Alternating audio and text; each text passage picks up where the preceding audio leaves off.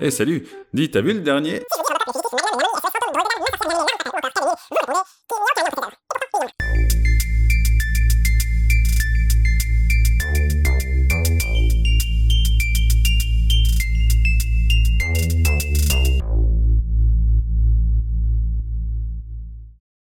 Si je vous dis Robocop, le fugitif, Magnum, la momie, SOS fantôme, drôle de dame, ma sorcière bien-aimée, l'arme fatale ou encore K2000, vous me répondez qu'il n'y a aucun lien entre ces œuvres. Et pourtant, il y en a, qu'on trouve dans les tréfonds des critiques les plus virulentes du web. Tous ces films et séries ont eu droit à une forme de suite ou de reboot d'une qualité généralement bien pourrie. Bon, vous me direz qu'à l'heure où la grande majorité des œuvres sont des suites, des dérivés ou des spin-offs, il faut bien se résoudre à ce qu'il y ait du caca dans le tas. Mais si je cite ces œuvres en particulier, c'est parce que je sais qu'elles vont évoquer quelque chose chez la plupart des gens qui écoutent. Sinon, ça voudrait dire que je suis trop vieux pour ces conneries. Hein? Hein? Alors, vous avez la référence ou pas? Non? Enfin bref, ce sont toutes des œuvres qui font le culte de la culture populaire et qui ont donc le potentiel de mobiliser l'attention de beaucoup de gens, en particulier à l'ère surmédiatisée des réseaux sociaux, où un hashtag suffit à enflammer des hordes de fans, de rageux et de gens qui n'y comprennent rien mais qui veulent prendre part à l'agitation. Et qui dit médiatisation dit pognon. Alors soyons très honnêtes, hein, la pop culture aujourd'hui c'est une industrie et dans une société qui carbure au pognon, il est normal, quoi qu'on en pense, que cette industrie cherche à se faire du fric sur le dos de la culture. On pourrait discuter des implications, des travers, voire des côtés complètement tordus de cette logique, mais en attendant, la situation est ce qu'elle est. Alors quitte à repomper dans de vieilles licences, autant le faire convenablement. Ce qui nous amène aux deux séries dont je souhaite vous parler aujourd'hui. Le Mandalorien et Cobra Kai. Deux séries qui, je vous l'accorde, sont très différentes, mais ont deux choses en commun. La première, évidemment, c'est qu'elles revisitent un univers connu et chéri par des millions de fans. Star Wars pour l'une et Karate Kid pour l'autre. L'autre point commun, qui vous aura peut-être échappé, c'est qu'elles se sont disputées la première place des séries les plus streamées en janvier aux États-Unis, ce qui prouve que miser sur la nostalgie ne doit pas forcément être synonyme de daube. Bien sûr, une forte audience n'est pas toujours synonyme de bonne série, coucou Prison Break, mais en l'occurrence, il semble y avoir un consensus. Le Mandalorian et Cobra Kai sont de bonnes séries. Et même s'il n'y avait pas consensus, ce sont de bonnes séries parce que je vous le dis et que je suis quelqu'un de bien. Du coup, j'ai voulu comprendre pourquoi ces deux séries sortaient du lot et ce qui faisait leur succès auprès du grand public, mais aussi, d'après ce que j'observe, chez les fans de la première heure, dont je fais partie. Et j'ai réussi à dégager quelques points. Point numéro 1. Le titre. Là où toutes les autres œuvres citées en début d'épisode reprennent bêtement le nom d'une œuvre existante comme Robocop ou Drôle de Dame, le Mandalorian et Cobra Kai recourent à une référence, ce qui a pour effet de récompenser l'investissement du fan, qui connaît bien les univers de Star Wars ou Karate Kid, mais aussi la culture générale des spectateurs lambda qui vont voir leur curiosité titiller. Cet effort de la part des créateurs, et j'insiste, c'est un effort que de trouver un titre subtil qui fera écho chez les gens et qui soit accrocheur, constitue un excellent point de départ pour créer une audience. Mais ça ne suffit pas. Ce qui m'amène au point numéro 2. Pour trouver ces références subtiles, il faut que les créateurs de ces séries soient aussi des fans, qu'ils maîtrisent ces univers avant de s'y aventurer. Et c'est là un élément fondamental qu'on a, je pense, tardé à comprendre depuis le début des années 2000 et surtout 2010, qui ont vu le nombre de séries exploser avec les plateformes de streaming. Pourtant, il y a une saga, qui elle aussi a fait plus ou moins l'unanimité qui nous a montré à quel point il était important, lorsqu'on traitait d'une œuvre existante, d'être un fan. Twilight. Non, je déconne. Le Seigneur des Anneaux. Probablement les seuls DVD dont j'ai dévoré les bonus qui durent des heures en plus des films qui sont déjà très longs. Et si la trilogie est aussi bonne, c'est parce qu'on trouve derrière un couple de fans, Peter Jackson et Fran Walsh pour ne pas les citer, qui étaient fans avant d'être réalisateurs et scénaristes d'une des trilogies les plus emblématiques de la pop culture. Attention, ce n'est pas toujours un gage de qualité, mais j'ai tout de même tendance à faire plus confiance à quelqu'un qui chérit un univers et qui a envie de raconter son histoire, plutôt qu'à un contractuel qui n'a pas nécessairement cet intérêt à cœur. Alors évidemment, là vous allez me parler du Hobbit, hein, et je vous répondrai que c'est pas le sujet, ok? Donc euh, on reste concentré s'il vous plaît, merci. Point numéro 3. Bon, on a les références, on a les fans derrière la caméra, qu'est-ce qui nous reste? L'élément le plus critique, savoir capturer tout ce qui stimule la fibre nostalgique tout en ayant conscience de s'adresser à la fois à un public qui a grandi, mais aussi à un nouveau public.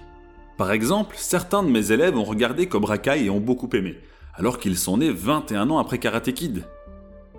Waouh. C'est vrai que je suis trouvé pour ces conneries. Oh. Puis... Hein? Mais c'est quoi ce bip? Enfin bon, comment s'y prennent donc le Mandalorien et Cobra Kai pour me parler à moi, jeune trentenaire qui entame son déclin, et à des adolescents qui découvrent les joies de la puberté? Là, ça devient très intéressant, car les stratégies ne sont pas du tout les mêmes pour les deux séries. Le Mandalorien opte pour une vieille recette qui est celle du loup solitaire et son petit, en référence au manga Kozure Okami, dans lequel un samouraï devenu assassin se lance dans une quête de vengeance accompagné de son fils, seul rescapé de son clan massacré. Le récit du anti-héros qui se lance dans une aventure maudite tout en ayant la lourde responsabilité de s'occuper d'un enfant est un classique indémodable qu'on retrouve par ailleurs dans l'excellent Logan, qui bien qu'il s'agisse d'un spin-off, est l'un des meilleurs films de la saga X-Men. Eh bien, le Mandalorien reprend ce récit intemporel avec son héros mystérieux et au code moral assez chaotique, malgré un sens de l'honneur fort marqué, et le fameux Baby Yoda, dont il a la charge. Ce choix permet aussi à John Favreau et son équipe de raconter une histoire plus mûre et moins manichéenne dans l'univers de Star Wars. Ce qui permet à la série de cocher toutes les cases. Un univers connu, des références partagées, des fans avec une vision claire de l'histoire qu'ils souhaitent raconter, une thématique efficace et une mise à jour de ce que les adultes qui ont grandi avec Luke Skywalker sont en droit d'attendre, c'est le jackpot.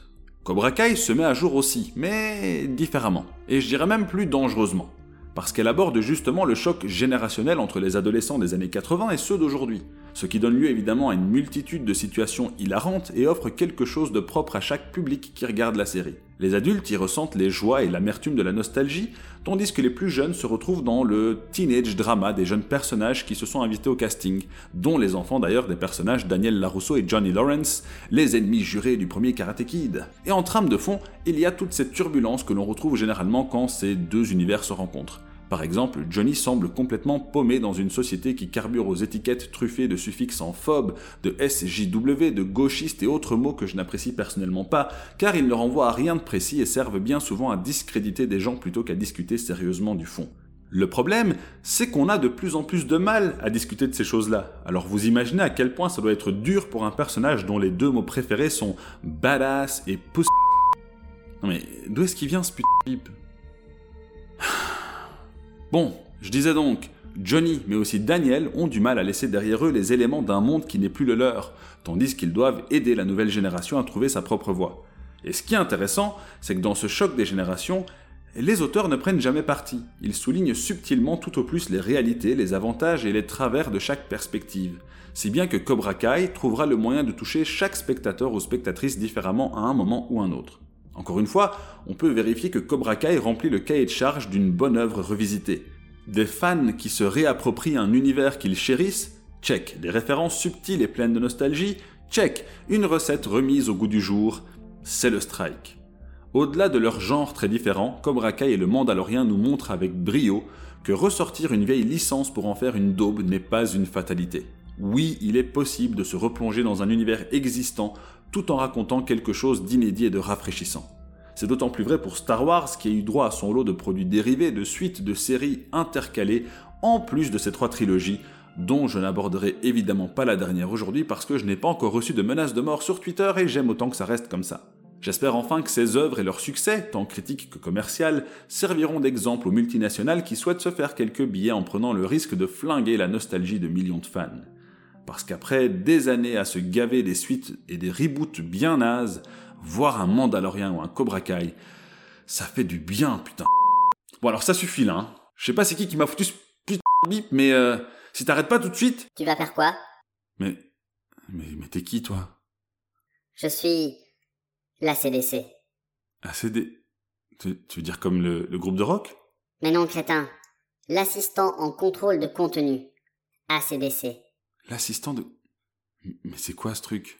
Depuis quatre épisodes, tu te permets de faire des blagues pourries et de répéter des grossièretés.